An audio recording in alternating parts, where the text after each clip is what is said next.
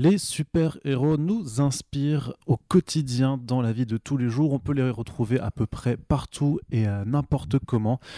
Et euh, notre invité du jour a décidé de parler de l'influence de la pop culture dans sa vie et il en a fait son métier.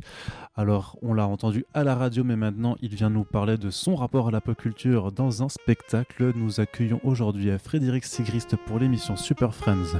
Je suis Arnaud Kikou et vous écoutez First Print.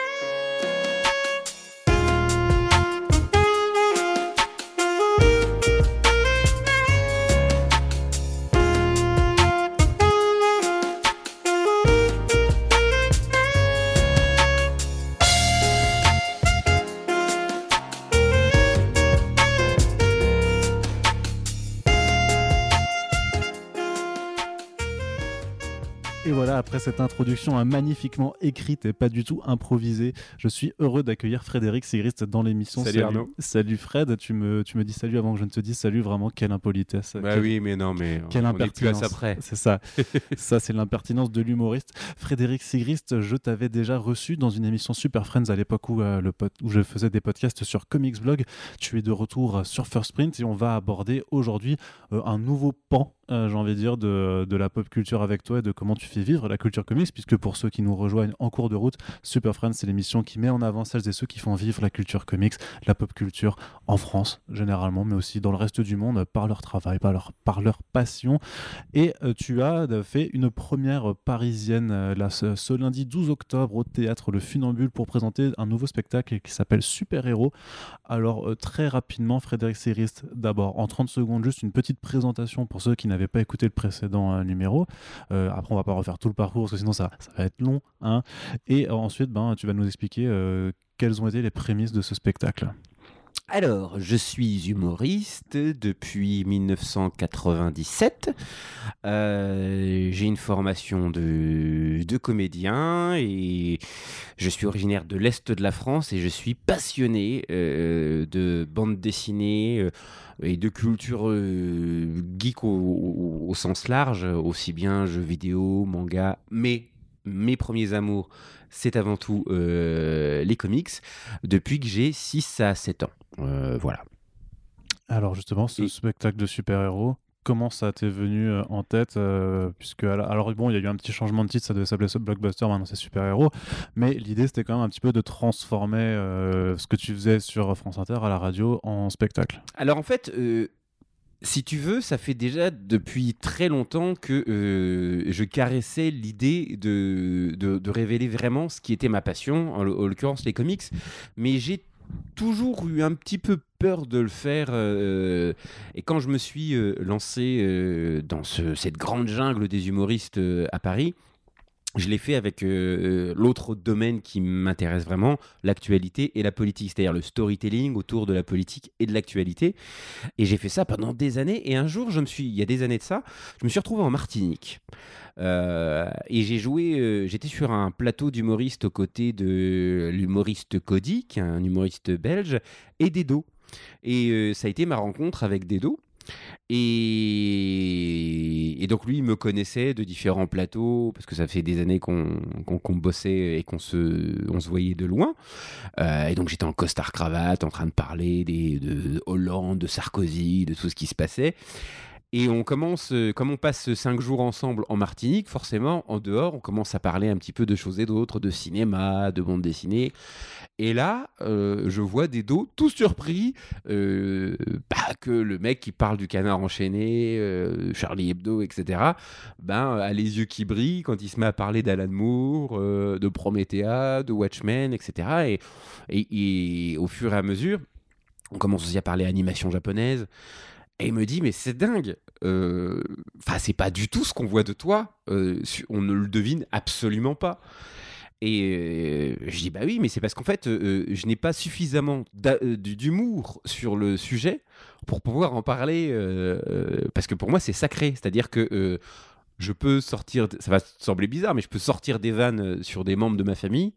J'aurais beaucoup plus de mal jusqu'à maintenant à le faire sur, euh, sur ça parce que c'était vraiment. Euh, oui, je pense qu'on était dans une forme de. de de, de, respect religieux euh, vis-à-vis de ce que ça représentait pour moi. Et donc il m'a fallu beaucoup de temps. Et quand j'ai proposé Blockbuster à France Inter et que, et que j'ai pu montrer ce que je ce qu'on pouvait faire aussi sur une radio publique en, en termes de je dirais, de transition, de, passation entre l'univers des fans et euh, la pop culture, ça m'a désinhibé. J'ai fait ça un an, deux ans, trois ans, quatre ans, et, euh, et, à chaque fois ça a très bien marché. Et je me suis dit, bon, bah c'est bon. Maintenant, les gens, euh, les, les, les, gens me connaissent un peu plus pour ça. Et quand il s'agit de faire un nouveau spectacle, euh, parce que j'en écris quand même assez régulièrement, euh, j'ai fait Frédéric Sigrist refait l'actu. Avant, il y avait après on va dire que je suis méchant. Ensuite, il y a tout le monde croit que je suis un homme tout bien. le monde croit que je suis un mec bien. Avant, il y avait Manuel de survie dans l'isoloir. Et, et quand j'ai commencé à écrire le nouveau spectacle qui allait forcément parler de ce qu'on vivait, confinement, etc., etc. Euh, tout d'un coup, je me suis dit, mais attends, Fred, t'as 40 balais. T'es euh, es quand même dans un milieu qui est hyper concurrentiel, où tu vois des jeunes humoristes arriver tout le temps hommes et femmes, et on est vraiment les cacahuètes et les pistaches euh, du divertissement. C'est-à-dire que euh, euh, c'est à la fois bien et dramatique, mais je trouve qu'il y a une consommation d'humoristes qui est phénoménale, et on n'est pas respecté comme des comédiens hein, qui, qui, qui, vont jouer au théâtre ou au cinéma. On est vraiment une forme d'accompagnement de sauce. Et, je me suis dit, est-ce que tu te vois tu là, tu une nouvelle génération qui arrive, tu as des enfants. Euh, clairement, tu n'es pas, euh, pas non plus la star du moment, tu fais pas le buzz, tu es là depuis tout le temps. Tout le monde sait que tu es là, tout le monde te fait confiance, mais euh, t'es pas, euh, pas l'humoriste qui monte comme ça. Moi, toutes, les, toutes les marches que j'ai j'ai gravies, ça a été lentement, mais sûrement. C'est stable, c'est sûr, mais c'est pas flamboyant. Hmm. Je suis un travailleur, mais je ne suis pas un, talent euh, comme ça, euh, comète. Euh.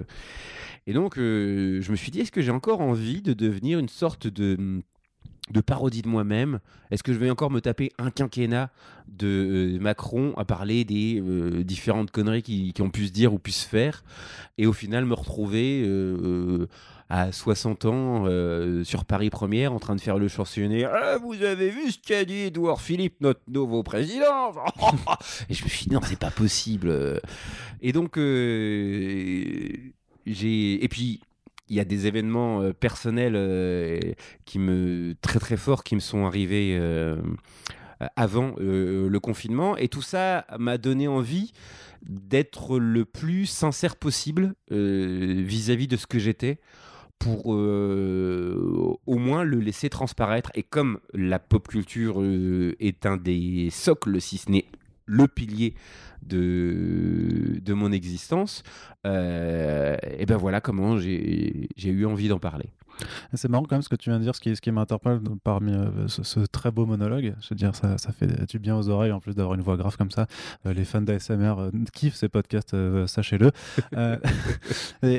parce que tu dis que tu que, que as, as, profité en fait de ramener vraiment la pop culture comme élément central de ton spectacle parce que tu en as parlé pendant des années de façon publique alors qu'avant on ne te voyait pas forcément qu'un. C'est-à-dire que vraiment il a fallu d'abord afficher ton étiquette geek pour que tu décides vraiment à le mettre au centre de ton spectacle tu te dis pas que tu aurais pu directement y aller franco euh, du jour au lendemain et que ça fasse Hey, surprise, en fait, je suis fan de pop culture. Euh, tu sais, en fait, euh, je suis extrêmement poli et, bien élevé, mais à un point détestable. C'est-à-dire que euh, euh, je suis né en 77, mais de par euh, je suis lorrain d'origine, j'étais vraiment une quiche. une Lorraine. voilà, j'étais vraiment une quiche à l'école. Et, et, quand j'ai découvert le théâtre, que j'ai découvert ce milieu de comédien, que je suis venu à Paris, j'ai toujours eu le syndrome de l'imposteur très très fort.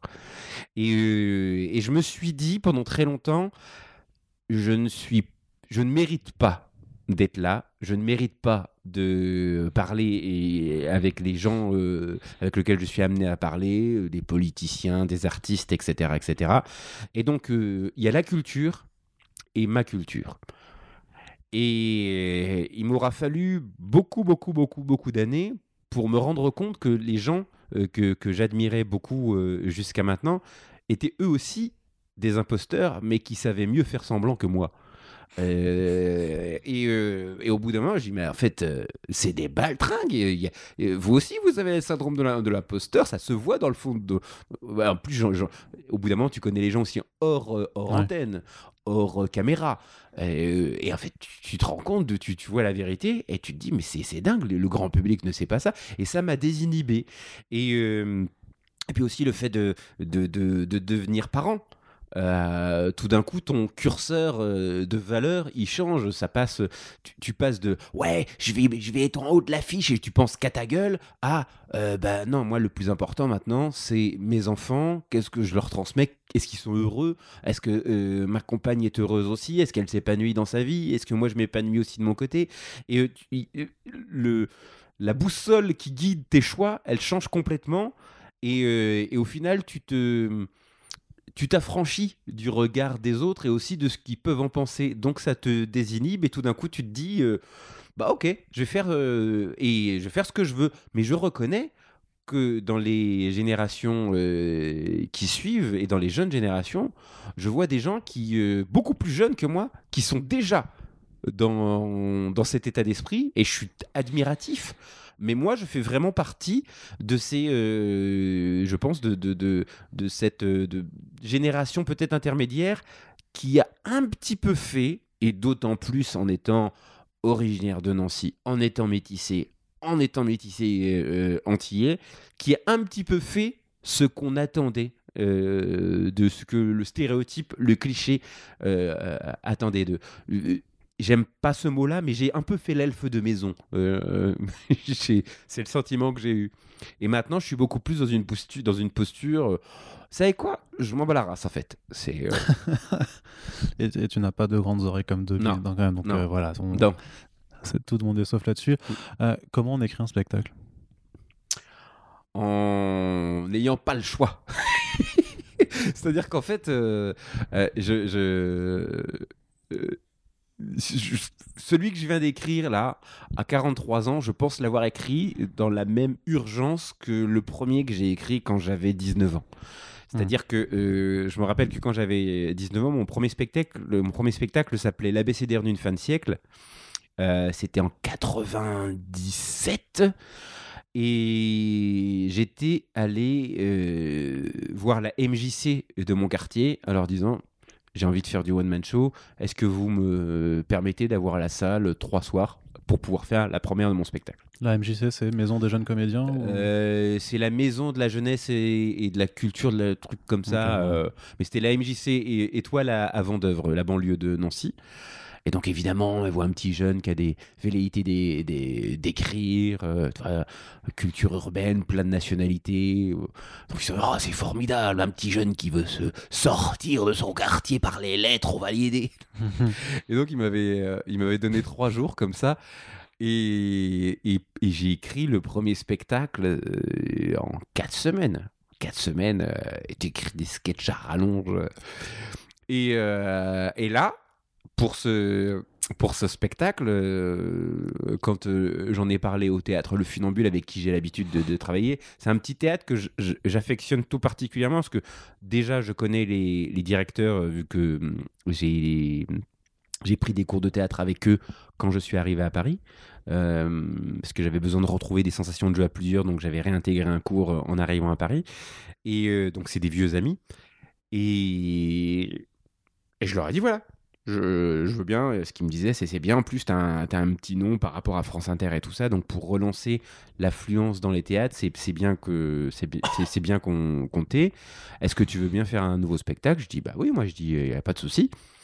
Et ils m'ont dit bah tu commences euh, le, le 12 octobre. euh. et je ouais pas de souci. Ils t'ont dit ça un mois avant de, Non, non, avant, euh en fait, ils m'ont prévenu, eux, ils m'ont prévenu assez tôt. hein. Ouais. C'est-à-dire, enfin, assez tôt. C'est-à-dire, c'était, au- je pense, juillet. en- ça s'est finalisé en juillet, Ouais. quoi. Et. Mais parce qu'ils ils me connaissent aussi. Et moi, je m'étais dit, et j'arrêtais pas d'en parler, même quand je tournais, je disais, mais pour écrire un spectacle, il faut trois semaines. Et après, j'ai fait les émissions blockbuster, j'ai attaqué la rentrée. euh, euh, donc tout l'été, j'ai fait juillet-août, euh, j'ai fait, fait le blo- le block blockbuster. Euh, les chroniques ont repris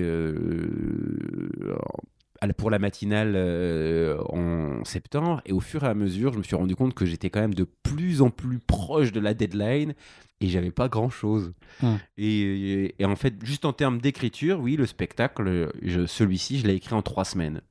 Mais c'est, ça peut sembler hyper rapide, mais en fait, ça l'est pas tant que ça parce que euh, déjà, l'avantage, c'est que comme j'écris tout le temps pour la radio, euh, pour le- les chroniques que je fais à la télé, Ouais. ton inconscient, en fait, euh, et c'est, je m'en suis rendu compte, je suis beaucoup moins audacieux que je l'imagine. C'est-à-dire qu'en fait, je sais déjà que je suis en train d'écrire pour le spectacle, mais sous d'autres formes.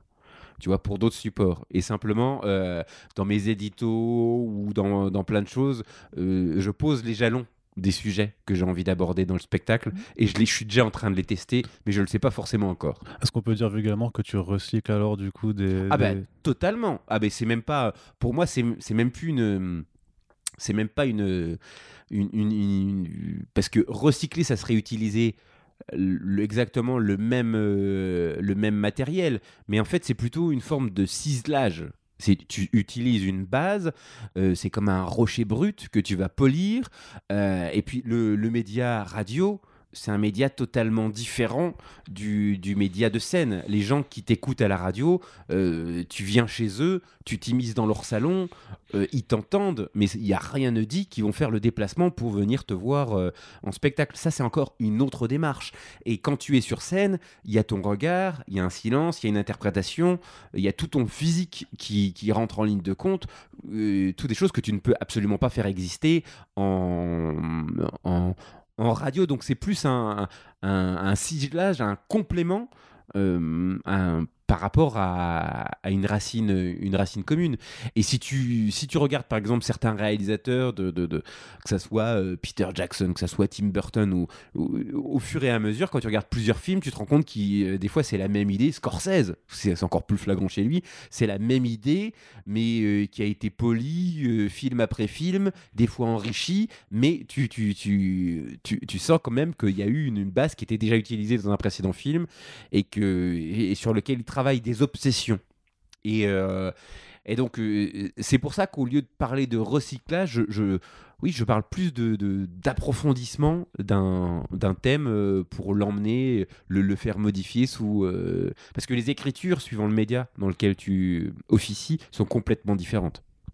Et comment tu ajustes un peu la longueur de ton spectacle puisque euh, tu l'as alors euh, pour euh, les coulisses un peu de l'émission moi je suis venu te voir donc à la première parisienne le 12 octobre et tu disais quand même que tu voulais un spectacle qui fasse plutôt grosso modo une heure et quart dans ces eaux là sauf que on a pu voir à la première que tu as fait 1h50 Oui. Alors ça, il faut le savoir, c'est une règle de tous mes spectacles, et c'est même une sorte de blague euh, entre humoristes euh, et, professionnels du, théâtre, c'est que quand je suis sur un plateau, même quand je dois faire un sketch de 5 ou 7 minutes, tout le monde sait, c'est une blague, hein, mais c'est vraiment la réputation que je me traîne, euh, que je vais faire n'importe quoi.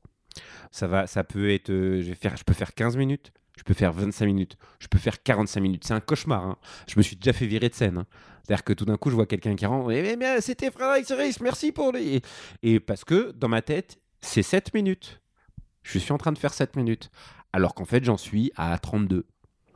Et euh, parce que je ne me rends pas compte. Comme j'ai horreur, horreur de euh, timer, c'est-à-dire de, de, de- Ouais. de- de mettre, euh, de chronométrer ce que je vais dire. Parce que tout d'un coup, ça veut dire que je suis en train de- de- d'être une sorte d'automate. Et que pour moi, si je fais ce métier, c'est pour être libre. Je ne supporte pas les contraintes. Je ne supporte pas qu'on me dise ce que je dois faire. Et euh, si jamais j'avais voulu, euh, tu vois, euh, travailler avec des chiffres et des limites, j'aurais bossé à la défense et je ferais de la thune. Or, pour moi, le, théâtre, ça a toujours été un espace, on appelle ça le théâtre vivant, le spectacle vivant. Et le vivant, ça se délimite pas. Et c'est un truc en plus, comme les gens qui m'ont fait découvrir le théâtre. Euh, c'est euh, des, des acteurs tels que Philippe Cobert. Euh, moi, le- les, premiers seuls en scène que j'ai vus de ma vie, c'est Philippe Cobert à, Nancy, au, euh, théâtre de la Manufacture, et ces spectacles qui, où il raconte sa vie.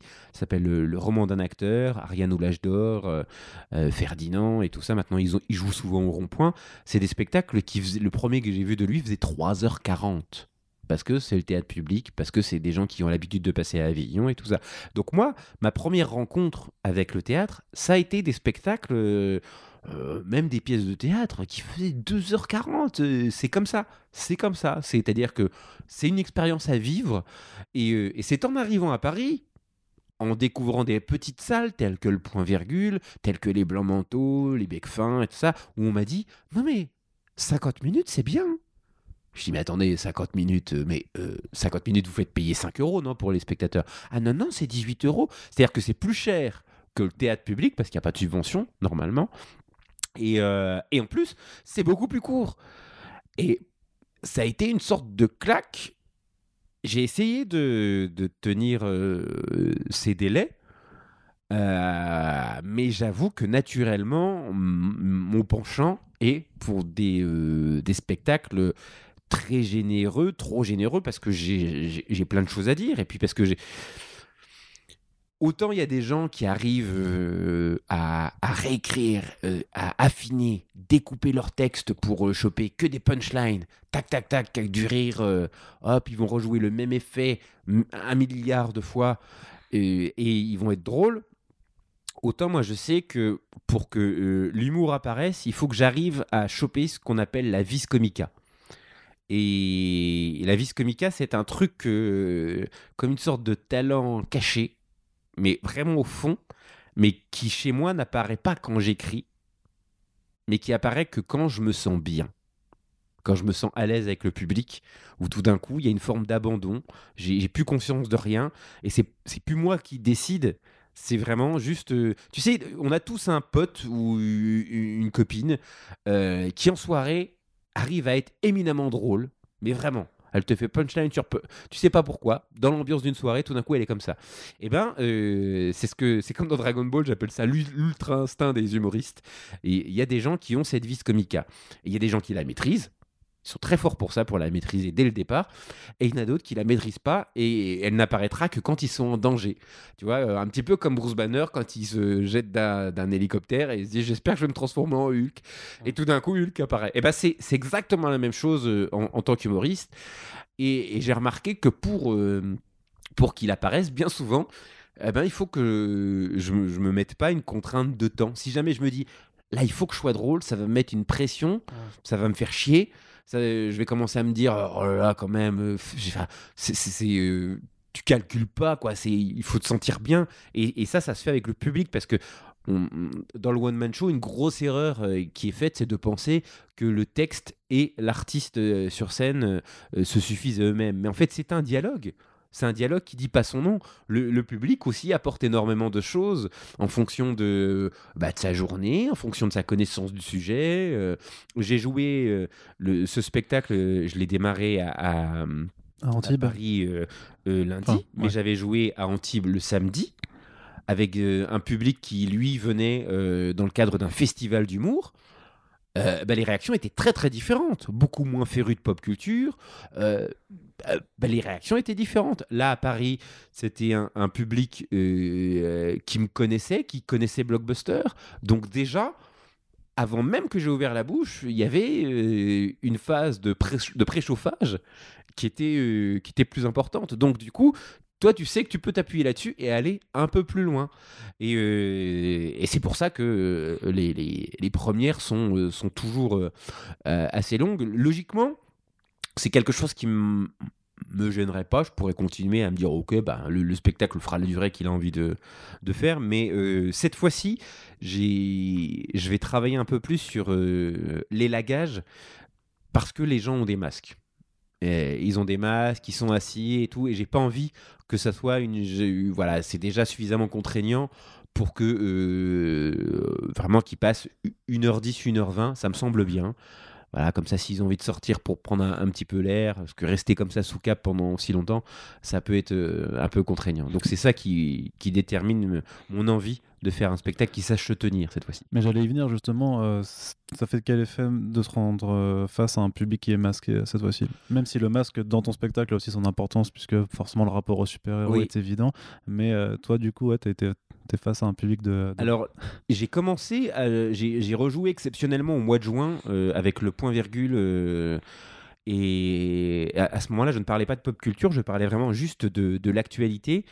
Et ça s'était très bien passé au grand point virgule. Mais moi, j'ai vé- j'ai vécu ça comme une claque. Vraiment, j'ai trouvé ça horrible. C'était pas agréable du tout. Et, et j'ai rejoué la semaine dernière, il y a une semaine, avec les humoristes de, de France Inter à Roubaix.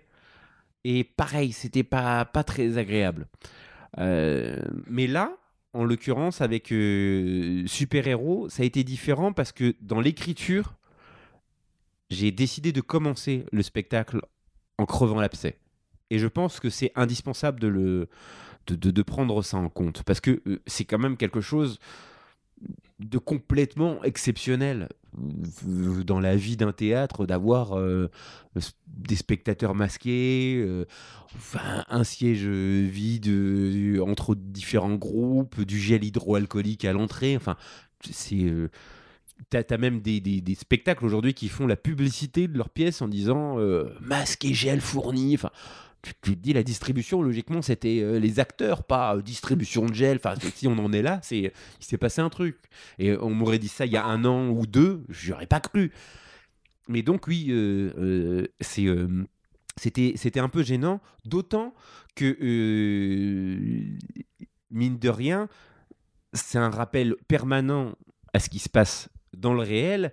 Et comme dans un spectacle, tu es censé prendre euh, le train de l'imaginaire, euh, bah, c'est un peu compliqué parce que c'est comme si tu avais quelqu'un qui, était tout le temps là pour te rappeler oui mais n'oublie pas quand même parce que là il y a donc euh, euh, donc c'est particulier mais dans le cadre du spectacle en crevant l'abcès dès le début ça, ça a aidé Dans ton spectacle, tu parles de pop culture sous différents angles, c'est-à-dire que tu abordes différents euh, grands monuments de la pop culture, c'est-à-dire qu'on va pas parler que de super-héros malgré le titre, euh, mais aussi de Star Wars, euh, d'autres grandes œuvres comme ça. Et tu parlais du, du- public à Antibes qui n'était pas forcément connaisseur. Alors comment tu as tu maîtrises l'équilibre sur sur en fait ce dont tu vas parler pour voir ben, jusqu'à quel point ton public est connaisseur? Et voilà parce que tu, tu peux même faire des blagues dedans en voulant expliquer euh, un moment qui sont les quatre Robins et tu t'arrêtes en disant bon en fait là je suis en train de vous perdre je vous fais peur donc comment tu, tu gères vraiment un peu cette image du euh, ok je vais vous faire un spectacle de geek et euh, ceux qui connaissent ben ils vont ils vont grave avoir toutes les références et en même temps te dire que tu vas pas te couper d'une partie d'un public euh, qui est moins Bah, je pense même. que j'essaie de faire un tout petit, mais vraiment tout petit effort de vulgarisation, mais euh, minime également parce que euh, je mets un, un point d'honneur. Euh, T'as plein de gens hein, qui sont venus me voir à Antibes, notamment. Beaucoup moins à Paris, hein, ça n'a pas été le cas, mais à, Antibes, beaucoup de, personnes d'un certain âge qui m'ont dit Oh là là, il y avait quelques références, vous connaissez drôlement le sujet, je savais pas tout ça, euh, euh, vous m'avez un peu perdu à certains moments. Et, euh, là, je pourrais me dire, oh zut, euh, c'est pas universel, euh, il faut que je vulgarise un petit peu plus. Eh ben non.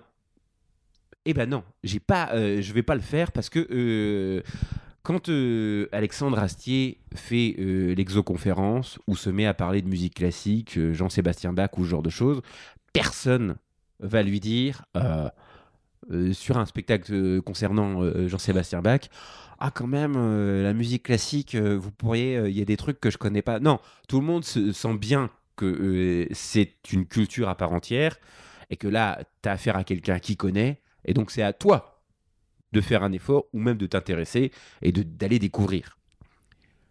Et je pense que la grosse erreur de, de, de la pop culture, euh, et, euh, c'est une erreur, et en même temps, c'est aussi une sorte de passage obligé. Moi, je le vois euh, dans la, la, confection de, de, blockbusters, c'est qu'au au- au bout d'un moment, tu as les décideurs, ils te laissent les coups des franches, mais ils veulent quand même comprendre un petit peu ce, ce- ce dont tu parles. Donc, tu es obligé de vulgariser un peu plus. La pop culture doit le faire un peu plus que d'autres trucs euh, où personne va te faire chier.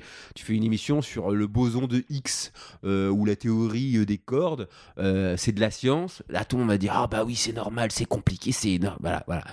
Et quand tu commences à parler de l'histoire du Silver Age ou du, ou, du Golden Age, des différentes itérations des X-Men ou, ou ce genre de choses, là, ah ben non, non, non, là, euh, là, faudrait qu'il soit vachement plus vulgarisateur parce que euh, c'est de la pop culture ou tout ça. Et en fait, bah non. Mais ce qui est, ce qui est, je suis désolé, je te, je te coupe, mais ce qui est ouf, c'est que tu dis quand même que c'est de la pop culture dans le sens, c'est de la culture populaire qui est, qui est censée être connue par le plus grand nombre, et pourtant, tu es quand même obligé de devoir de la, la vulgariser pour Oui. dès que t'en parles euh, vraiment, en fait, mais alors que c'est quand même quelque chose qui est justement qui est censé être connu. Alors, c'est Oui, de la culture pop ou c'est de la culture d'élite Mais euh parce qu'en fait, euh, je pense que euh, il faut bien faire la distinction entre euh, les fans euh, de, voilà, de super-héros, euh, des films Marvel, des films DC Comics qui vont, qui vont, ne vont, qui parler du Snyder's Cut, etc. Et D'ailleurs, est-ce qu'on peut dire aux fans de Zack Snyder de pas venir voir ton spectacle ou pas ah, ils peuvent, Ils vont ils pas- peuvent, ils peuvent. Ils il y a des trucs qu'ils aimeront pas, c'est sûr, mais euh, je les assume totalement. Je n'ai aucun problème avec ça. hein. C'est, euh, à 43 balais, je vais pas me, ça va. hein. Euh, Donc, euh, euh, euh, tu, au, bout d'un moment, ouais, il y, a, c'est, il y a énormément, euh, il y a des gens qui reconnaissent Spider-Man, ils ont joué aux jeux vidéo, ils ont, vu, ils ont vu les films, quelques films de Sam Raimi. Pour certaines personnes, Spider-Man, c'est Andrew Garfield. Euh, voilà, ça va être c'est Amazing Spider-Man, ça va pas du tout être Tobey Maguire. Si on leur montre, on dit non, c'est vieux, il est moche, j'aime pas, etc. Et puis T'as ceux euh, qui ont commencé, et il y en a quelques-uns en France. hein. On, a la chance d'avoir un type, Xavier Fournier, en France, qui est une mémoire du, du comic book. Euh, bah lui, il est capable, pour lui, Peter Parker, euh, c'est le, c'est le Peter Parker euh, de, de, de 60, des années 60, avec des lunettes, avec son petit pull noir, sa chemise blanche, complètement nerd, et avec Steve Ditko et, et Stan Lee. Et c'est des, des personnages qui sont vieux de, de, de, de 50 ans, enfin, qui ont, ont eu de multiples euh, versions. Et euh, et t'as des vrais connaisseurs de, de ça et des gens qui lisent depuis très très longtemps. Et euh, il y, y a énormément de gens qui en, qui en ont lu encore plus que moi. Et, et moi, j'en ai lu beaucoup, beaucoup, et depuis très longtemps. Et donc, en fait, c'est une culture. Et c'est une culture qui parle aussi de différentes époques, de différents régimes politiques, de, de différents progrès sociaux. Euh, voilà, parce que euh, les Afro-Américains ou, la place des femmes euh, dans l'écriture des comic books dans les années 60 ou 70, elle n'a rien à voir avec celle du 21e siècle. Wonder Woman, t'as des Wonder Woman honteux, enfin des, versions de Wonder, de Wonder Woman qui sont honteuses par rapport à l'émancipation féminine. Et pourtant, ce personnage-là, il a, traversé les âges et il a touché tellement de, de- que c'est devenu une véritable culture avec un grand C. Parce que derrière euh, la pop culture, c'est aussi une, euh, une histoire de, de, de, de- nos sociétés. Donc, euh, donc effectivement, tu as des gens qui vont dire Ouais, j'aime bien les super-héros parce que les super-héros, c'est cool. Et puis, tu as des gens qui, qui, qui lisent depuis très longtemps, qui disent Ouais, les super-héros, c'est cool. Et derrière, il y a tout ça. Et, euh, et finalement, bah, euh, les gens qui disent les super-héros c'est cool, euh, bah, ils, peuvent tout simplement écouter les, les darons, les daronnes, ou même des, jeunes lecteurs qui poussent, qui, vont jusqu'au bout.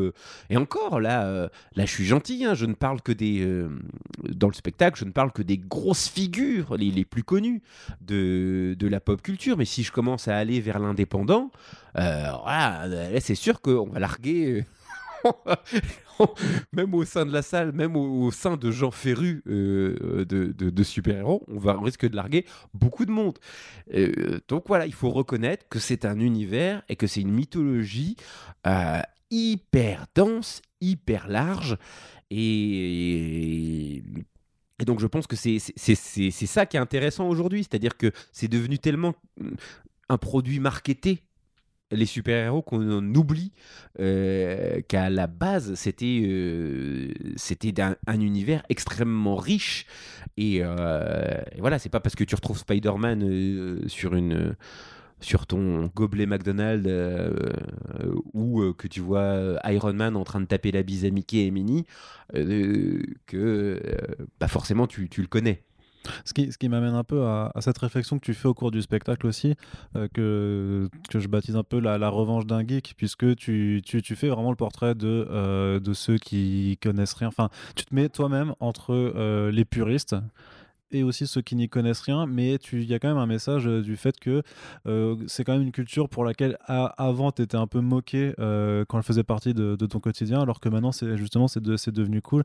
Et ouais, tu penses que par exemple un spectacle comme ça, tu n'aurais jamais pu le monter il y a 20 ans quand, quand tu démarrais Non, c'est sûr. C'est sûr pour la bonne et simple raison que, euh, de la même manière que euh, quand Roger Corman a fait euh, ses quatre fantastiques, on lui, a laissé les droits comme ça, on lui a donné 3 francs 6 sous, parce que c'était pas du tout une évidence. Aujourd'hui, ça peut sembler opportuniste de, faire un spectacle qui s'appelle Super-héros, mais c'est justement l'histoire de ce spectacle, c'est non.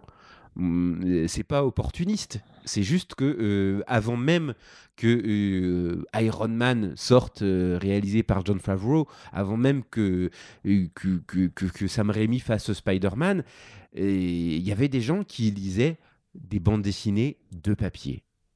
Et, et- et ces personnages, ils sauvaient déjà le, bah, le petit garçon que j'étais. Euh, c'est ce que je dis dans le spectacle. Euh, moi, j'avais un père très problématique et, euh, ces, personnages-là m'ont aidé. Mais vraiment, vraiment. C'est-à-dire que moi, quand on me demande quelle est la figure paternelle de ma vie, en premier, ça peut sembler complètement aberrant, mais c'est Serval, c'est Logan. C'est-à-dire que moi, dans ma tête, quand, par rapport à tous les problèmes que j'ai pu rencontrer adolescent, dans ma tête, c'était que ferait Logan? Que ferait Logan? C'était euh, voilà ce, ce bushido de samouraï, de euh, tu vois, euh, même s'il y a quelqu'un que tu n'aimes pas, si tout d'un coup ton code de l'honneur, tu vois, comme quand il a accueilli Malicia Rogue dans les X-Men, alors qu'il il, il s'en méfiait énormément parce qu'elle avait volé les pouvoirs de Carol Danvers, Miss Marvel, et- mais il l'a quand même accueilli parce qu'il a vu que finalement elle avait envie de changer. Et comme en plus, ce que je dis dans le spectacle, c'est c'est pas un hasard. euh, moi, j'avais euh, ce, euh, ces, préceptes et ces principes judéo-chrétiens qui me venaient du, catéchisme, d'un environnement religieux. Moi, ça, plus la morale des super-héros, mais c'est-. Et c'est marrant parce qu'aujourd'hui, mon fils a tendance à avoir le même. J'avais vraiment une mentalité de curton très très manichéenne, c'est-à-dire qu'il y a des choses que tu fais, des choses que tu ne fais pas. Et, euh, et même encore aujourd'hui, euh, c'est pour moi la justice, c'est pas c'est pas seulement un département, euh, euh, régalien, un ministère. Non, pour moi c'est important la, justice. C'est important.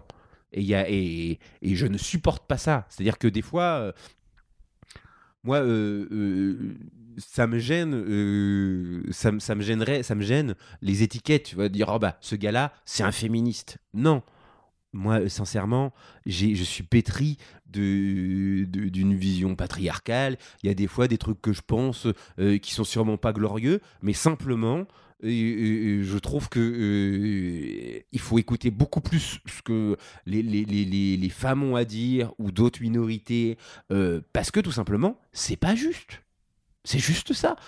Voilà. Et après, peu importe que des, y ait des, fois des discours qui me heurtent, euh, j'ai juste la possibilité de fermer ma gueule. C'est-à-dire que la, justice, des fois, c'est juste te taire. Tu laisses parler quelqu'un qui a une autre victoire, qui a d'autres. euh, Tu peux ne pas être d'accord, mais juste, bah, voilà, tu le laisses parler. Tu le laisses parler. Et en plus, même si tu donnes des droits équivalents aux tiens à cette personne, ça va pas changer ton quotidien. C'est pas parce que deux hommes ou deux femmes vont se marier, avoir la possibilité d'un enfant et tout ça, que tu vas te réveiller la nuit en disant Ah, qu'est-ce qui se passe? Non, je veux dire, c'est- n'importe quoi. Je veux dire, c'est euh, c'est pas parce que euh, des noirs euh, euh, voilà, vont être mieux représentés euh, à l'écran ou tout ça que ça va changer ta vie. Rien. On t'enlève rien. On t'enlève rien. On veut juste que euh, d'autres personnes qui ont moins bah, aient la même chose. C'est pas. Et, euh, et, et- et- et donc voilà, euh, c'est pas. euh, et, et tout ça, ça vient, euh, ça, ça vient énormément, bah voilà, des, des- des lectures que que j'ai eues et, euh, et, et de ces années passées à lire ces petits bonhommes. Ouais, c'est bizarre parce qu'il me semblait pourtant que les BD que tu lisais à l'époque n'étaient pas du tout politiques. Donc, ah non, mais alors ça, non, mais ça c'est. mais en plus, tu sais, je vais te dire, généralement, Ah, pour moi, quelqu'un qui te dit, il y a un truc qui est clair.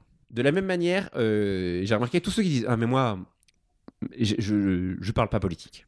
Et j'ai fini par comprendre. Comme les gens qui disent Non, mais les comic books ne sont pas politiques, c'est généralement la faction la plus réac ou de droite qui ne supporte pas d'avoir euh, quelque chose qui ne va pas dans leur sens ou, qui, que ça ne corresponde pas à la lecture qu'ils ont eue euh, de tel ou tel héros.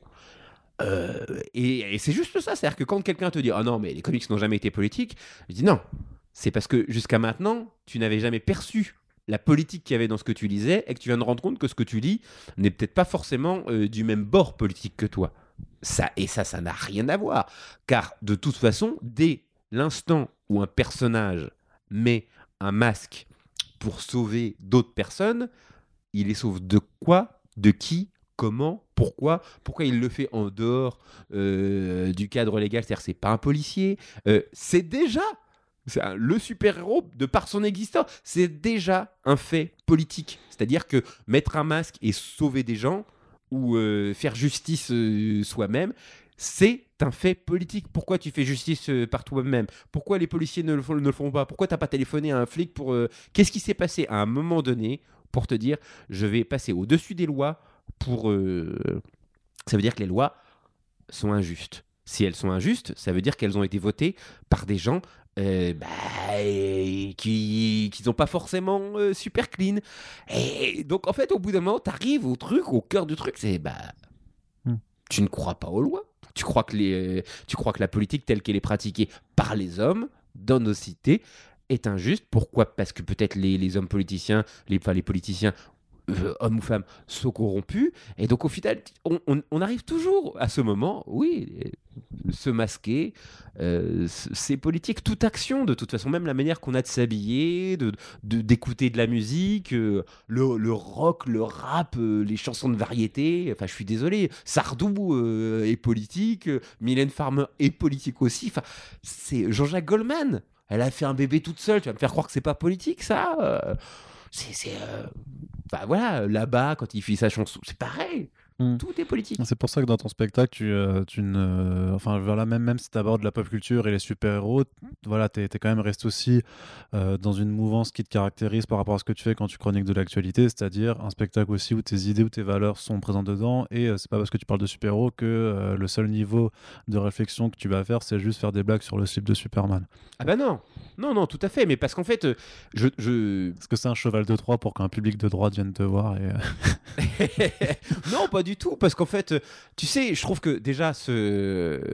on est dans un système mondialisé qui, euh, qui rend beaucoup plus difficile le, le, la labellisation de droite, de gauche. euh, euh, ça se situe différemment aujourd'hui, parce que... euh, T'écoutes, euh, t'écoutes euh, Raphaël Glucksmann ou, par exemple la mouvance socialiste Bontin, Anne Hidalgo ou, ce genre de choses, c'est pas des gens qui, euh, qui, qui ont forcément représenté euh, mes convictions profondes. Et pourtant, on va dire que ce sont des gens de gauche. Je suis pas sûr que des gens qui se revendiquent de la droite gaulliste, celle du général de Gaulle, anciennement le RPR et tout ça, quand ils entendent euh, Éric Zemmour euh, ou, euh, ou comment il s'appelle euh, Laurent Wauquiez se disent c'est exactement la droite. déjà, il y a un truc qu'il faut, faut, faut savoir, et ça, c'est souvent le raccourci qui est fait, c'est que moi, quand je parle et que je dis que quelqu'un est de droite, c'est pas forcément une insulte. hein. C'est pas. Non, mais c'est. c'est- non, mais c'est c'est pas forcément une insulte. C'est-à-dire que euh, moi, des- le- le- le- cette droite gaulliste, quand je parle de Batman et que je dis que Batman est de droite, t'as souvent des gens, même je me rappelle hein, sur, sur le net, qui me disent Mais tu te rends compte, c'est pas un facho. Je dis Mais c'est pas parce que t'es de droite que t'es un facho, que un facho. Je veux dire, tu peux. Moi, je, comprends tout à fait que des gens te disent je suis pour un système de méritocratie, euh, euh, voilà, euh, de redistribution. si j'ai créé ma boîte, etc. Et si, je, fais plus d'efforts ou je, veux être un peu plus. Franchement, ça ne me choque pas. Ça ne me choque pas qu'il y ait des, hommes d'affaires qui, gagnent. Non, moi, ce qui me choque, c'est quand en fait la fortune de quelqu'un est basée sur l'exploitation euh, de la condition humaine et sur l'optimisation. euh, tu vois, quand on transforme un salaire en coût du travail et qu'on euh, on va faire fermer des usines pour, pour, pour demander à d'autres personnes de travailler encore plus, payer rien du tout, que tu puisses même pas espérer avoir un logement décent. euh, là, euh, ça, c'est ça qui me déplaît. Mais malgré, reste, malgré le côté philanthrope euh, de, de Bruce Wayne, euh, tu, tu peux pas euh, mettre de côté le fait que Wayne Enterprises exploite sûrement des employés euh, aux trois quarts du monde. Mais c'est évident. Enfin, je veux dire, c'est c'est euh, c'est l'éléphant, c'est l'éléphant dans la pièce. Mais euh, c'est c'est c'est évident que euh, Batman, à un moment donné, euh, euh, s'il était aussi philanthrope dans sa gestion des affaires qu'il ne l'est en tant que super-héros. ah, si on suit la logique du monde moderne, Wayne Enterprise, en moins de quelques mois, elle fait faillite et elle disparaît. C'est que pour continuer à vivre euh, comme il vit et euh, d'avoir les moyens même de créer ses fondations et tout ça, c'est qu'il y a forcément, euh, à un moment donné, une maximalisation des profits pour faire plaisir aux actionnaires. Sans quoi, euh, ça fait déjà longtemps que One Enterprise elle lui serait passé sous le nez. euh. Mais c'est pas. C'est, c'est, il faut pas commencer à, faire des, des, saltos dans son slip en se disant Ouah, mais qu'est-ce qu'il dit? Non, voilà, c'est un truc qui est clair c'est que Bruce Wayne, c'est, un entrepreneur. Et, et euh, il est, on, le- voit, tu as, des des entrepreneurs très philanthropes. euh, Elon Musk, euh, euh, Bill Gates l'a été. euh, et en même temps, Bill Gates, c'est aussi je rachète, euh, je, rachète des brevets ou je rachète des compagnies euh, euh, qui pourraient devenir mes, mes, mes, concurrents. Je les ruine, je les fais disparaître. Et dans le même temps, je suis un des plus gros donateurs pour des charités. Au genre de- Le monde est complexe. hein. Le, monde, le monde, et surtout le monde économique, est complexe. Pour revenir à la pop culture, tu le perçois comment toi-même en tant que geek, donc avant même d'en parler dans ton spectacle, vraiment le fait que euh, bah, une qu'une culture qui était un peu méprisée euh, par il y, a- il y a quelques décennies soit maintenant vraiment à la mode? T'es content qu'il y ait de plus de gens qui s'y intéressent ou t'es un peu, euh, bah alors je dirais ouais un peu euh, un peu revanchard en disant euh, ouais mais tous les gens qui aiment ça maintenant, euh, c'est pas Non, des, c'est pas parce des que vrais. euh, je trouve ça, je trouve ça. su- En fait, je vais encore sortir une banalité, mais moi, je suis très content que les gens y kiffent. J'ai- J'aime j'aime bien, Ah, j'aime bien. quelle banalité. Voilà, c'est incroyable, c'est- c'est vraiment moi. je, je pense qu'on va on fera des awards sur First Print à la fin de l'année Voilà. et euh, pour la meilleure banalité de- des podcasts, Voilà. euh, Fred, euh, tu es Bah en voilà, je suis, je suis, je concours, je concours. J'aime, j'aime bien quand les gens sont contents. C'est vraiment, mais un truc, moi, je, voilà, ça me fait plaisir de voir des gens contents. euh, et voilà, ça, ça me fait plaisir. Donc quand je vois, euh, euh, j'en connais, hein, euh, je connais une nana qui est complètement fan de Marvel Studios, euh, qui kiffe les films Marvel Studios, mais vraiment, elle n'a jamais ouvert un comic book de, de, de comic book de sa vie, mais elle adore ça. Je suis content, je suis content. Je peux pas, euh, je vais pas commencer à faire. le, le, le, Justement, t'as pas une partie de toi qui fait il faut pas lire des comics quand même. Non, mais je le... c'est-à-dire que tu sais, dans un cerveau humain, penses, tu penses. tu penses beaucoup de choses. mais euh, tout ce que tu penses n'est pas forcément bon à dire.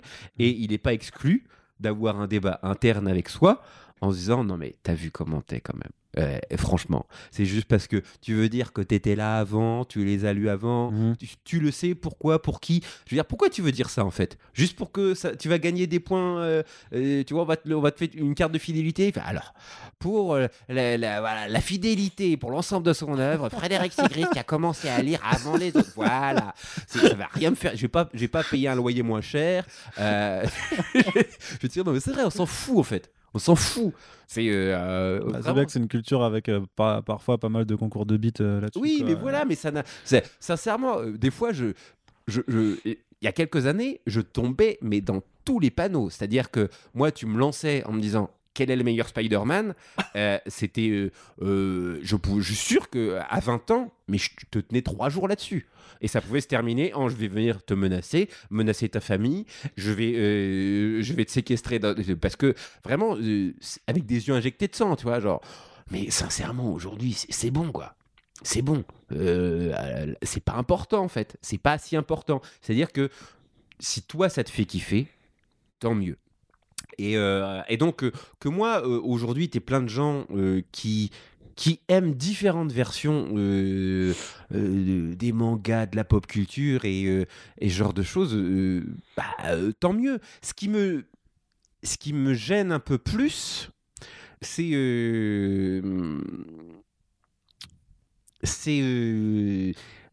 on en revient toujours à la même chose, c'est l'industrie, l'industrie du divertissement autour de ça. Et, euh, et quand j'ai voulu faire Blockbuster, et pourquoi j'ai voulu euh, avant tout donner euh, la parole à des, à des passionnés, et non pas à des gens du métier, euh, c'est-à-dire pas euh, être euh, les, la relation, euh, tu vois, le, le, le, le, le mec chargé des relations publiques de Disney, ou tu vois, faire des coups des événements pour la sortie d'Avengers, Disney, peut, tu vois, sponsorise le machin, et, Mm. et, si, si j'ai voulu donner la, la- la parole à des gens comme toi, à, à- à Xavier Fournier, ou- c'est parce que vous, étiez, vous étiez là à différents niveaux depuis le commencement et vous avez la vision globale. Donc ça me semblait important de rendre à César ce qui à César. Et ce qui m'inquiète aujourd'hui, c'est la marchandisation de, de tout ça. Euh, c'est peut-être euh, cette explosion de, de youtubeurs euh, cinéma qui, qui mettent le mot cinéma, mais en fait c'est surtout youtubeurs grosse production et, euh, et qui en fait vont créer des vidéos qui auront surtout pour vocation de vendre de la pub. Mm.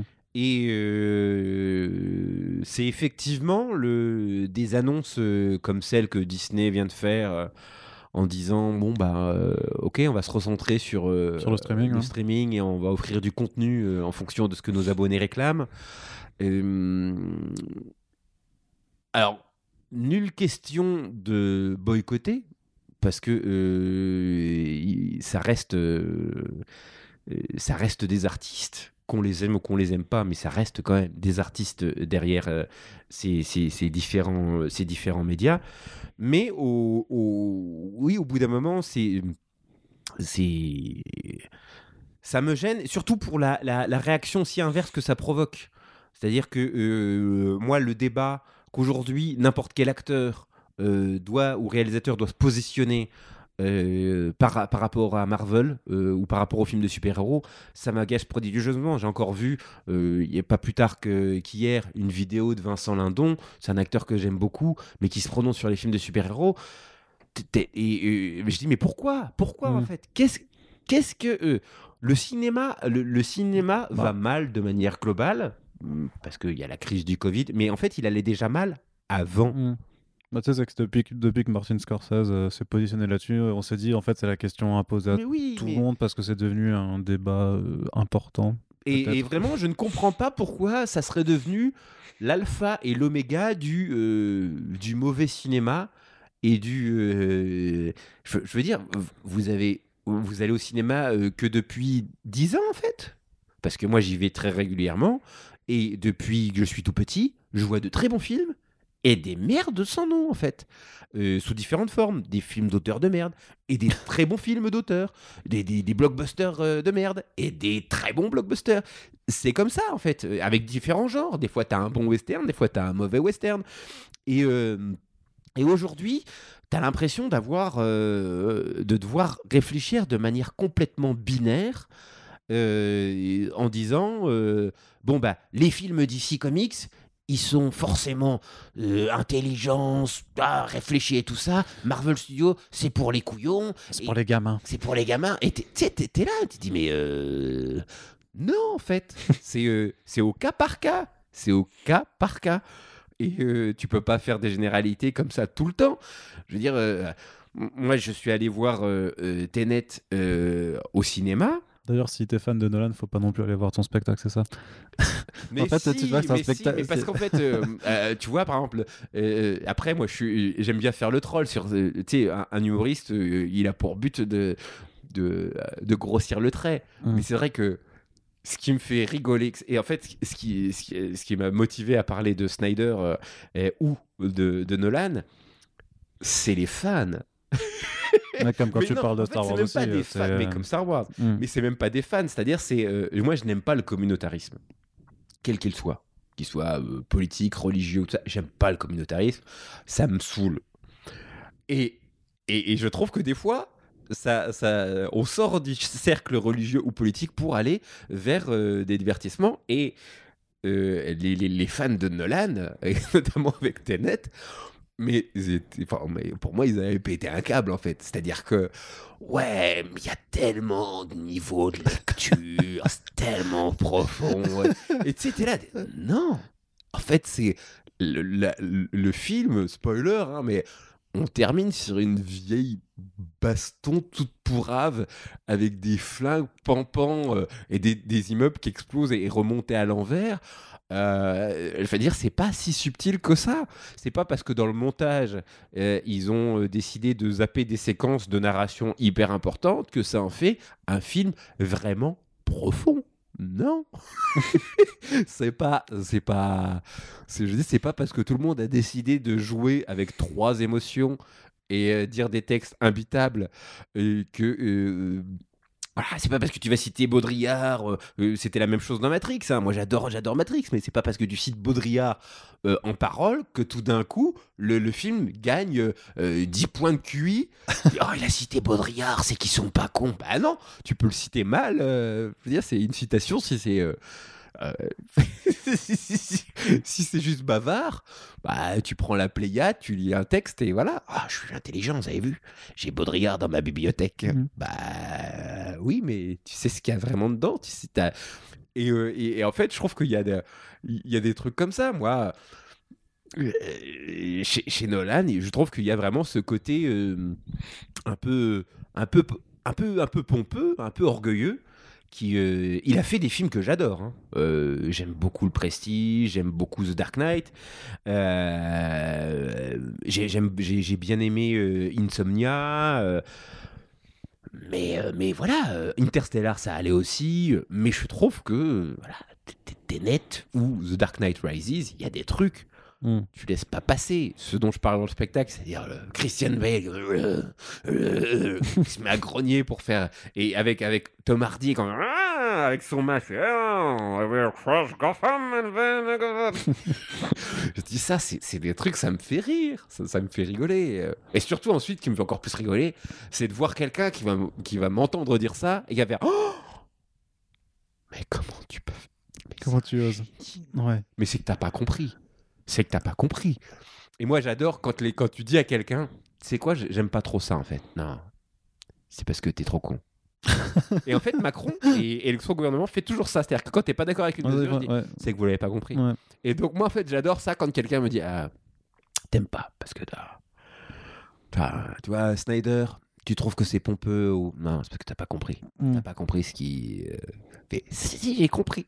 Mais même en ayant compris, ça reste pas bien.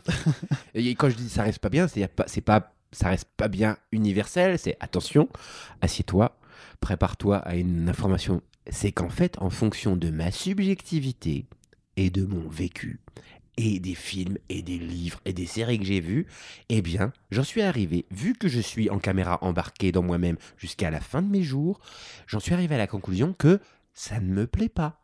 Hmm. et voilà. Et toi, ça t'a peut-être plu parce que ça correspond à ton vécu. Mais moi, ça ne me plaît pas. Donc, de la même manière que ça ne me gêne pas que tu, par exemple, manges des petits pois carottes parce que tu aimes bien ça, moi, je n'aime pas les petits pois carottes. Donc, est-ce que je devrais en manger parce que tu en manges aussi? Non. Et la vie est bien faite. J'ai le droit de pas en manger, toi aussi. Et tu sais juste qu'il y a quelqu'un qui aime pas les petits pois carottes. Mais juste avant, tu, tu disais quand même que euh, par rapport à la pop culture, t'as- t'avais quand même un, un relationnel assez obsessionnel et que voilà, si on te posait la question euh, le meilleur Spider-Man, tu pouvais rester pendant deux jours. Donc quelque part, c'est parce que t'es es sorti un petit peu de, de, de, de- un peu de cette obsession. C'est parce que j'ai vieilli. Mm. Et que, en fait, en vieillissant, tu as moins de temps à consacrer à des polémiques euh, qui vont pas hum, qui vont pas te mettre à manger sur la table en fait.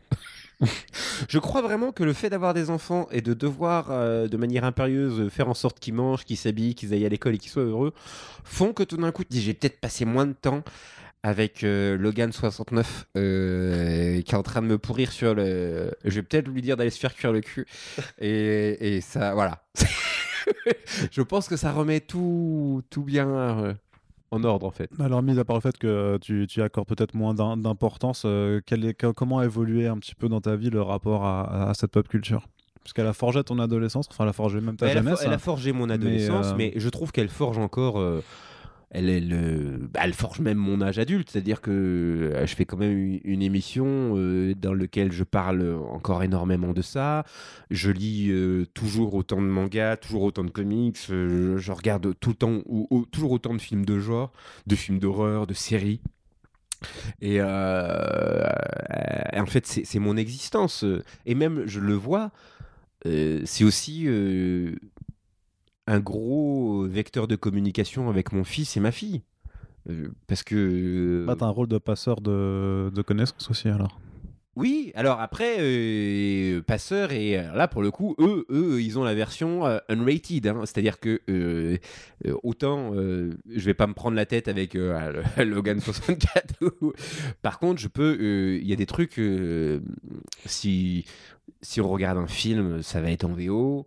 Euh, tu vois, quand ils ont commencé à aimer Batman très vite, euh, je leur ai dit on va regarder la série animée de Bruce Timm. euh, tu vois, c'est-à-dire que euh, il y a les passages obligés. mon fils a, vu Spider-Man Into the Spider-Verse avant Spider-Man 2, mais on a, c'était très important pour moi qu'il voit Spider-Man 2. Et, euh, et voilà, il y a vraiment des trucs euh, Dragon Ball, euh, My Hero Academia, One Piece, ça se regarde en VO. Ça se regarde en VO. C'est pas un humoriste qui kiffe One Piece ou Dragon Ball qui va faire. J'ai des potes, hein, je respecte, et je sais qu'ils sont fans tout comme je l'étais. Mais non, moi, on me demanderait de faire une voix dans un film de. Non, je fais pas ça. Je fais pas ça. On, sent- on sent que t'es, énervé, là, tu me fais les gros yeux. Non, mais voilà, euh. c'est-à-dire que et pour moi, c'est ce moment où c'est. euh, tu sais, c'est comme. C'est pas parce qu'on te fait une proposition alléchante et qui te flatte qu'il faut dire oui à tout. Il il arrive un moment, tu te dis non, j'aime trop cette œuvre originale. Euh, T'es footballeur, tu ne doubles pas un personnage dans euh, Batman Lego. Non, tu fais pas ça. Ou alors t'es une baltringue qui aime pas vraiment le personnage. T'es pas comédien de doublage. Donc ne, ne le fais pas. Moi, j'ai grandi avec des Richard Darbois, voilà, avec des voix comme ça, euh, et, euh, des, des, des euh, euh, des Roger Carrel, des, des, des- gens qui étaient vraiment des, des, des cadors. Mais, euh, mais si, Et, pas- dont c'était le métier, tout simplement. Oui, aussi, dont enfin, le qui, métier. qui travaillait là-dessus. euh. Exactement. Donc, mais toi, tu peux pas. Euh, Ah bah c'est bon, je vais faire Green Lantern. Mais ta gueule, c'est pas. euh, Enfin, c'est sois sérieux quoi. C'est-à-dire que d- à l'autre bout, t'as des acteurs euh, qui sont embauchés pour faire des voix avec des grands réalisateurs euh, et qui travaillent sur le, le- les gags, sur le, la photographie, sur le, le montage, la réalisation. Et au final, c'est c'est tout souillé euh, euh, par le comique du moment euh, qui a fait. euh, 2 millions de vues sur internet et ah bah tiens euh, t'as fait un bon sketch va doubler un film de 90 minutes. C'est n'importe quoi c'est n'importe quoi. Y a, y a là euh, mais ça c'est une singularité française hein. c'est vraiment un truc euh, euh, bah, alors il y a des gens ça fait rire. Après il y a le côté nostalgique c'est exactement la raison pour laquelle je n'ai jamais je n'ai pas encore traité Nicky Hunter. Enfin City Hunter, Nicky Larson, j'ai fusionné les deux. C'est voilà, c'est-à-dire que je sais qu'il y a plein de gens qui me disent ah pourquoi vous n'avez pas encore fait euh, euh, Nicky Larson? Parce que j'ai pas envie d'arriver à ce moment où on va aborder Euh, c'est affreux Mamu, t'as peur des chats. C'est Nicky, Nicky Larson est au gros pistolet. Ah, Parce qu'en fait, ils ont fait nimp sur le. Et c'est vrai que c'est une, une blague de l'époque, comme pour Ken, Ken le survivant. Mais euh, je me dis, euh, là, c'est compliqué de faire une sorte de schizophrénie entre ce qu'on en a vu en France et ce que l'œuvre originale est. Parce qu'en fait, euh, tu, te dis, bah, finalement, est-ce que c'était vraiment l'œuvre en tant que telle qui nous a séduit ou la blague qui, qui en a découlé? Et je trouve que Nicky Larson et City Hunter, c'est deux choses différentes en fait. Mm. C'est deux choses différentes. Et moi, c'est pour ça que. euh, et en plus, je savais très bien où ça allait arriver. C'est-à-dire que si jamais je faisais une émission sur City Hunter, on m'aurait dit Ah, pourquoi vous invitez pas Philippe Lachaud? Et je dis Bah oui, parce que Philippe Lachaud, il a adapté Nicky Larson. Et ça n'a rien à voir avec ce dont je parle. Et, euh, et c'est dans ces moments-là où le, le, le, le, le geek radical, comme j'aime euh, Ouais, ça. de se réveille et. Ah, tut, tut, c'est là, c'est ici que je tire un trait et que je dis c'est ma limite. Ma limite, elle est là. C'est ça, parce que même le geek radical qui impose de voir en VO Dragon Ball à ses gamins. Oui, exactement. Mais, Mais- mais tu l'assumes. Mais je l'assume et euh, euh, mon fils veut euh, aller vivre au Japon, veut travailler là-bas. Et euh, il veut apprendre le japonais. Et euh, effectivement, il, il a appris à lire les sous-titres et, et ça va très bien. Et, euh, et pour, pour, pour un peu aborder le, le troisième et dernier angle un peu de, de- par rapport au spectacle, je le vois aussi un peu comme une forme de, de catharsis. Ah bah complètement. Complètement parce que j'ai ce, spectacle, euh, c'est arrivé donc euh, il y a eu le confinement, mais moi euh, juste auparavant, j'ai on attendait un, un- troisième enfant, une petite fille qui, qui s'appelait Iris et qu'on et qu'on a perdu mais à la toute fin en fait parce qu'elle devait naître et ils ont découvert un gros gros problème génétique bah, juste avant sa naissance et en fait ça ne pouvait se remarquer qu'à la toute fin.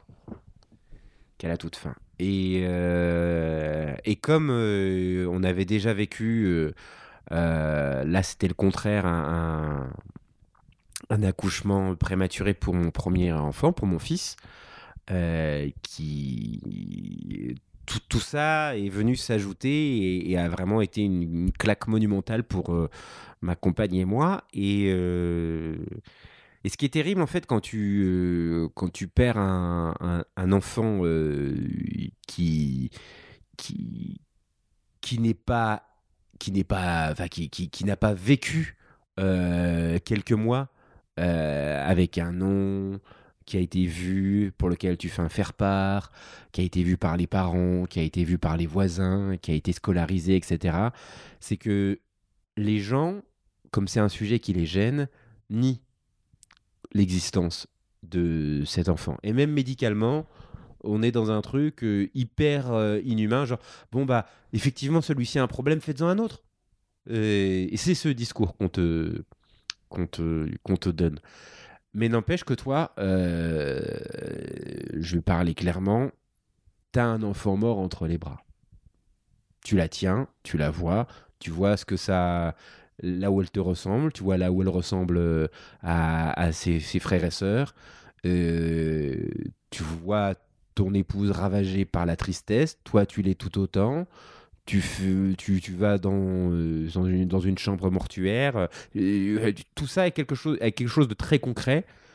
Mais dès que, tu, dès que ce temps est passé, tu te confrontes qu'à des gens qui, d'une certaine manière, euh, disent ça n'est pas arrivé. N'en parle pas. Ça n'est pas arrivé. Et donc, alors que tu as une cicatrice énorme, parce que euh, une, la grossesse, tu as, eu neuf mois pour t'y préparer, à la à sentir bouger, à lui parler, à avoir des rêves. euh, et tu dois non seulement euh, tu dois non seulement dire au revoir à quelqu'un, mais tu dois aussi dire au revoir à tout ce qui aurait pu. Mm. Et à la limite, c'est presque plus simple de, de perdre quelqu'un que tu as connu mais qui t'a déçu, qui t'a déçu. Euh, comme ce fut le cas pour mon père, par exemple, euh, parce que du coup j'ai des mauvais souvenirs qui, euh, qui me font dire bon, voilà, en même temps, euh, je- ça va pas me manquer. C'est- Tous ces mauvais aspects-là vont pas me manquer. Mais quand c'est juste quelqu'un pour lequel tu as, juste eu des chimères et des fantasmes de ce qu'allait être, dire au revoir à un rêve, c'est beaucoup plus compliqué que dire au revoir à la réalité. Le, le- le- pouvoir, ce que je dis dans le spectacle, le pouvoir de la fiction, de quelque chose qui n'a pas eu lieu. Et, euh, donc, je me suis dit, en constatant que tout le monde, euh, enfin, qu'il y avait vraiment tout un mouvement de la société qui, qui, qui niait ça. On, hop, on tourne la page, toi aussi, on tourne la page. Je me suis dit, comment je peux faire euh, exister Iris, parce que c'était son nom, aux yeux du monde, pour moi, et, euh, et, et- et- et m'habituer quand on me dit combien t'as d'enfants, je dis trois. Hmm. Alors Oui. que je, je n'en ai que deux vivants, mais j'ai trois enfants. J'ai eu trois enfants. Et je me suis dit, bah, comme tout pour moi a toujours été euh, fait et guéri par le théâtre, euh, t'as des gens qui vont voir des, des psys, moi je fais des spectacles. Euh, et ben euh, voilà, donne-lui une, une, existence. euh, Et, en fait, voilà, parce qu'elle est, elle est, par la force des choses, elle est aussi dans ce royaume de la fiction. Je ne l'aurais jamais vraiment connue, mais euh, par le biais du spectacle, je la fais exister euh, aux, yeux du, aux yeux et aux oreilles du public. Et puis, euh, de manière euh, métaphorique, je convoque des personnages qui m'ont toujours protégé et qui m'ont aidé quand ça n'allait vraiment pas. Des figures de super-héros. Et, euh, et en citant son nom à côté de ces super-héros, c'est comme si dans ma tête, euh, je lui donnais des totems euh, du- qui me plaisent. Voilà. Euh, vous n'existez pas plus, mais euh, dans le réel.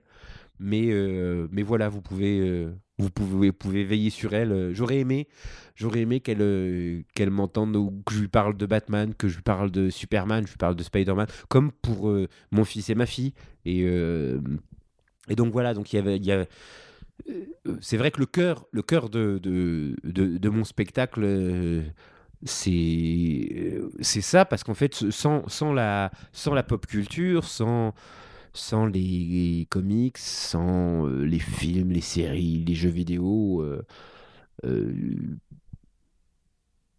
je pense que j'aurais, je, je, vivrais, je vivrais encore plus mal le, le- le manque que j'ai aujourd'hui. C'est jouer à Last of Us, ça a été, ça a été une expérience euh, très particulière à vivre. C'est-à-dire que euh, si vous connaissez le jeu, bah, imaginez que vous, soyez dans la situation de, Joël euh, et tenir la manette et entendre Joël parler de sa fille disparue, ça prend une résonance toute, toute différente quand tu as vécu quelque chose de similaire. Donc c'est vrai qu'il y a une forme de, de, catharsis. Ce que je dis dans le spectacle, c'est que les, les, souvent on dit oh mais franchement euh, euh, euh, reviens les, remets les pieds sur terre, arrête de vivre dans tes univers virtuels ou, ou genre de choses parce que les super-héros ça n'existe pas, ça ne sauve personne. Eh bien si, si, ça sauve personne. Peut-être pas comme c'est fait sous forme de papier, mais, mais une histoire, un bon film, ça peut faire tellement plus de bien qu'une conversation avec euh, autrui. Moi, euh, après ce que j'ai vécu, les conversations avec les gens m'ont saoulé, m'ont énervé. J'avais, j'étais en colère, souvent, parce que les gens, ils réagissent pas comme ils te disent des trucs, ils se rendent pas compte. Je- tu peux pas leur en vouloir, mais tu te dis, vous vous rendez pas compte. Et par contre, ça a été une lecture, un film, où tout d'un coup tu te dis, ok, là t'as as complètement compris euh, ce que je suis en train de ressentir, et ça me fait du bien. Et, euh, je pense que l'art, et euh, l'art populaire encore plus, sert à ça aussi. Bon. Je, voulais, je voulais continuer, mais peut-être qu'on peut finir sur cette belle, très belle déclaration. Je voulais quand même vo- vouloir aborder ce que ça, me- touche quand même vachement. De toute façon, c'est une partie du spectacle qui m'a profondément touché aussi. Mais c'est, euh, je trouve que tu enfin déjà, je vais te le dire, euh, et tant pis si c'est enregistré, mais le courage qu'il faut aussi pour aborder ce genre d'événement ultra personnel devant des gens que tu connais pas. Mais aussi de voir, mais comment tu arrives à gérer la part d'humour qui doit quand même rester, alors pas, pas forcément par rapport à Iris, mais juste quand tu, racontes euh, quand le, le décès de ton papa, euh, c'est comment tu arrives vraiment à, à encore garder un- une, une forme un peu d'humour pour pas non plus complètement plomber ton, ton public, qui- parce que tu te dis quand même que ton public il arrive pour voir quelque chose de drôle, pour se marrer, et d'un coup tu vas quand même leur mettre un uppercut avec quelque chose bah, de, de très... de- Mais de euh, très parce dur, que hein. ça fait des. euh, C'est. euh, c'est. euh, Parce que ça fait depuis, depuis des années, en fait, que je fais ça. C'est. euh, J'ai. euh, Ça fait. euh, Ouais, de- depuis que je suis tout petit, je fais rire les gens alors que j'ai vraiment pas envie de rire, en fait. Et Mais j'ai toujours plus ou moins senti que c'était ce que je savais faire et, et ce qu'on attendait de moi en fait. Et euh, cet été, j'ai fait Blockbuster euh, dans une équipe. euh, je, je sais que j'étais détruit. hein. Oh, vraiment, je, je le sais. Quand j'étais tout seul, j'étais quand j'étais tout seul. Mm. Des fois, j'allais boire un verre aux, aux ondes, le, le café qui est juste en face de Radio France. j'allais aux toilettes et j'étais pas bien. Et je revenais, mais je, et, et, et c'est pas forcément une qualité, mais je sais que tout d'un coup, je me dis, allez, euh, fais semblant. euh, et c'est pas un hasard si, quand je parle de ça, je parle du Joker. Parce que. euh, profondément, profondément, je crois que derrière tout comédien et, et même humoriste, enfin même derrière tout humoriste, il y a un tragédien. Il y a un tragédien.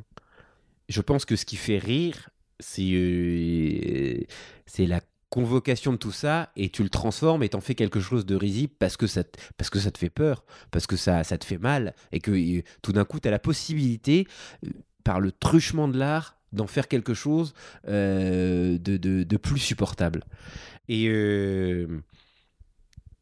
donc là, à l'échelle de- J'aurais pas pu le faire tout de suite, tout de suite après, euh, euh, mais, euh, mais c'est-à-dire que quand je fais le cumul de, tout ce qui nous est arrivé à, ma compagne et, à moi, à ma famille, d'où je viens, les, rapports complètement pourris que j'ai avec l'ensemble de ma famille, mais à un point, parce que je pourrais encore en faire des spectacles. Et, et tous les scénarios dans lesquels j'aurais pu, mais complètement mal tourner. Parce que j'avais, alors là, vraiment, j'avais tous les.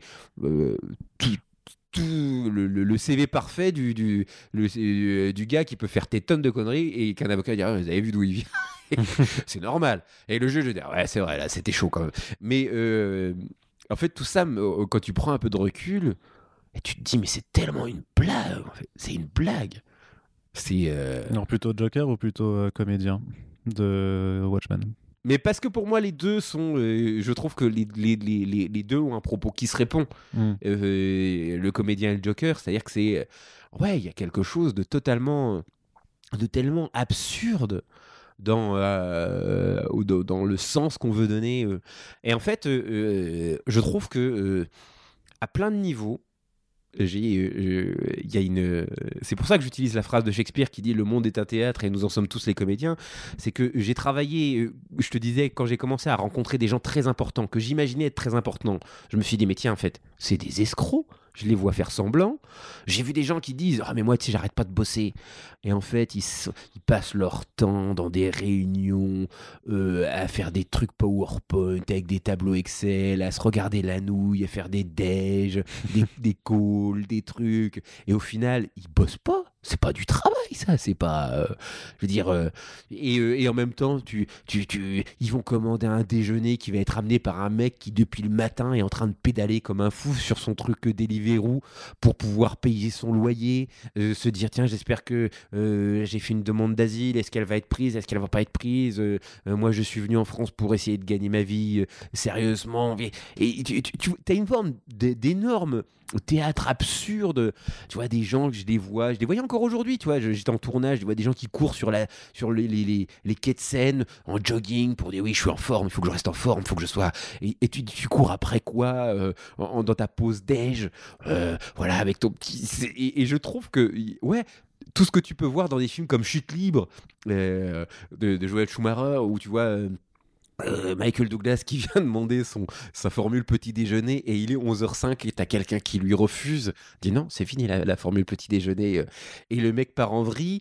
Et je trouve que tout ça est vrai. C'est, euh, euh, il y a, on est, on est beaucoup moins euh, sain d'esprit qu'on ne se l'imagine et qu'on n'est jamais très très loin de, d'une bascule totalement, totalement absurde. La manière dont on vit euh, ce Covid, c'est absurde. On est dans un storytelling complètement absurde. C'est-à-dire qu'on est face à quelque chose qu'on maîtrise pas. Et au lieu de dire Waouh, mais c'est n'importe quoi Et se dire On va, tu sais, quoi On se met assis. Et on, et on. Tous les pays, hein, on se met assis. On dit Qu'est-ce qu'on fait là? Tranquille. euh, on va te sortir des trucs. Attention À 22h, faut fermer parce que là, il, va y avoir du virus qui circule. Mais par contre, vous pouvez prendre le RER. Mais par contre, vous n'allez pas au théâtre parce que il faut laisser deux sièges. Non, trois, peut-être quatre. Aujourd'hui, c'est quatre. Demain, c'est deux, un. Je sais pas. Tu mets des masques, il faut se désinfecter quatre fois par jour. C'est. Et tu te dis, mais vous, vous inventez des règles au fur et à mesure. Pourquoi?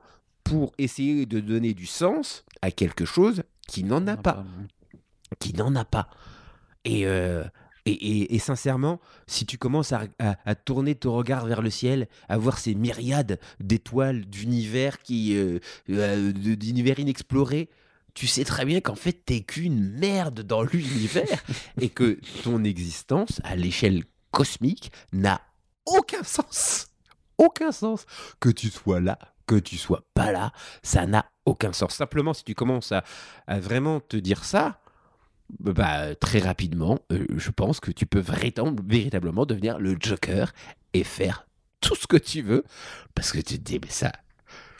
Hmm. Donc, c'est voilà, tout est, bon, ouais. tout est une blague. Et, euh, et oui, et, euh, et c'est pour ça que je pense que l'humour, c'est euh, c'est le, le, le, le- le- c'est la rambarde de sécurité Ouais. qui nous qui nous permet de gérer qui nous permet de gérer tout le reste. et c'est une rambarde de sécurité qui me semble beaucoup plus agréable et moins gênante pour euh, euh, le, le, monde entier que l'étape suivante qui est la religion. Et euh, voilà. Et donc moi, je préfère faire rire les gens avec l'absurdité du monde que commencer à... Et j'en viens, hein, donc je l'ai fait pendant suffisamment longtemps plutôt que d'aller vers euh, des dômes, dire ah l'univers fonctionne comme ça, tu as été testé, c'est ta foi, Dieu est en train de te tester. Non non non, lâche l'affaire. C'est tout ça et finalement euh, c'est un peu absurde. C'est il y a beaucoup plus de Beckett euh, dans l'univers connu. que de, de, de- de scénaristes avec des happy end à la fin quoi. Ok. Euh, combien de temps tu vas le jouer le spectacle et qu'est-ce que où est-ce qu'on va pouvoir encore euh, t'entendre Ah, Donc il y a, il y a ton spectacle super héros, tu Mhm. fais la matinale euh, avec une, une chronique blockbuster tous les vendredis Oui. sur France Inter. Est-ce que tu peux nous dire en, en ouverture de, de cette émission euh, à quoi peut-on t'attendre- à quoi peut-on s'attendre de ta part euh, dans les prochains mois et pour 2021 Eh ben on continue, euh, on continue blockbuster. euh, ça va être à, on va augmenter le rythme euh, fin euh, fin octobre euh, début novembre. Il y en aura deux par mois euh, en podcast euh, natif. Donc les premières émissions, euh, que je vais enregistrer, il y en aura une sur Naruto, le manga Naruto, une sur la mythologie nordique. Euh, à l'occasion de la sortie d'Assassin's Creed euh, Valhalla, euh, j'avais envie de, de- de faire venir des conservateurs, des spécialistes de mythologie nordique, parce que je trouve Oui, des, que- des- gens qui travaillent dans un musée, pas des gens qui sont contre l'avortement. Oui, voilà. Oui, oui, Oui. oui, oui, non, non, oui, Con. oui, oui. Les double sens, l'humour, tu vois, c'est drôle. non, non, voilà. Des, euh, et donc, euh, des, euh, ça, ça sera pour, euh, pour les prochaines émissions. On va parler de Mad Max, de Lovecraft aussi. Mhm. Ça, c'est les prochaines émissions. L'été prochain, c'est déjà acté, Blockbuster est de retour à l'antenne. Ok. Euh, et puis, euh, ce spectacle, il y a une captation euh, vidéo qui va être faite le 20 novembre à la scène parisienne et qui sera diffusée sur France 3, Île-de-France, mais ensuite aussi sur d'autres chaînes. Et, on va mettre des, extraits à disposition sur le net parce que c'est quelque chose que j'ai jamais fait. jusqu'à maintenant et mais je pense que c'est bah, qu'il faut le faire euh, je serai aussi sur la scène du Grand Point Virgule le 11 novembre euh, dans le cadre d'un festival organisé euh, par le Point Virgule, Bobino et, et Jean-Marc Dumonté Productions. Et puis ce que je compte faire avec ce spectacle, c'est que c'était, il se termine par un To Be Continued et c'est qu'il me reste énormément de sujets à aborder dans la pop culture. Là, j'ai parlé plus Ouais. spécifiquement des super-héros, euh, mais il me reste encore euh, des, des films, euh, des séries, des livres. J'aimerais tellement. j'ai encore des tonnes de choses à dire sur Le Seigneur des Anneaux, etc., etc. Donc, il y aura des. ce premier opus que l'on pourrait appeler, sans problème de droit, blockbuster 2. super-héros, euh, sera suivi par des blockbusters 2. séries, euh, euh, films, euh, heroic fantasy, etc., etc. C'est-à-dire que maintenant, je. C'était le premier chapitre. Oui, c'est le premier chapitre. Ouais, ouais. C'est le premier chapitre. Super. Bah écoute, on a hâte de retrouver ça. Il faudra être patient, j'imagine, mais euh, ça, ça finira par arriver. Oh, tu sais, ça va vite, hein. il a fallu trois semaines. Hein. C'est vrai, c'est vrai. Bah écoute, bah, de dire, bah, va te mettre au boulot, espèce de grosse feignasse. en tout cas, euh, merci énormément, Fred, d'avoir été avec nous pour ce numéro de Super Friends. Mais surtout, merci, merci de faire des, euh, des, euh, des podcasts de, de cette qualité. Euh, euh, moi, j'avais vécu euh, le- le- le- l'annonce euh, du de la fin de l'aventure euh, Comics Blog euh, comme un crève-cœur. Donc, du coup, de, de devoir lancer First Print, je trouve ça génial. Et en plus que tu, que tu réécrives pour Comics Blog, c'est d'utilité publique. Donc euh, là, en tant que fan, juste en tant que fan, je te dis merci. Et bien voilà, j'aime me faire euh, brosser dans le sens du poil euh, à l'audio. Vous ne le voyez pas, je suis tout hérissé. Bref, c'est la fin de cette émission. On se retrouvera bien entendu pour d'autres Super Friends dans les semaines qui vont venir. Je vous rappelle que vous pouvez soutenir l'émission par vos partages, par vos commentaires. Tous les lundis à 21h, vous pourrez aller au Funambule pour soutenir le spectacle et surtout le découvrir hein, parce qu'on a abordé quelques, quelques facettes, mais euh, bah, voilà, on a, euh, on, on fait même pas aussi long que ton spectacle dans, dans le podcast. Donc, euh, C'est qu'il en reste encore, c'est qu'il en reste encore beaucoup, donc euh, on vous invite à aller le découvrir si vous êtes en région parisienne. Et euh, de notre côté, vous savez aussi que vous pouvez nous soutenir et soutenir l'aventure First Print avec le Tipeee qui est en place et on remercie bien entendu, ah, bien entendu tous ceux qui ont déjà participé. Fred, j'espère que tu en fais partie, sinon euh, j'annule cette émission. Oui, ça va. Et euh, merci à toutes et tous de nous avoir écoutés et à très bientôt sur les balsons de First Print. Salut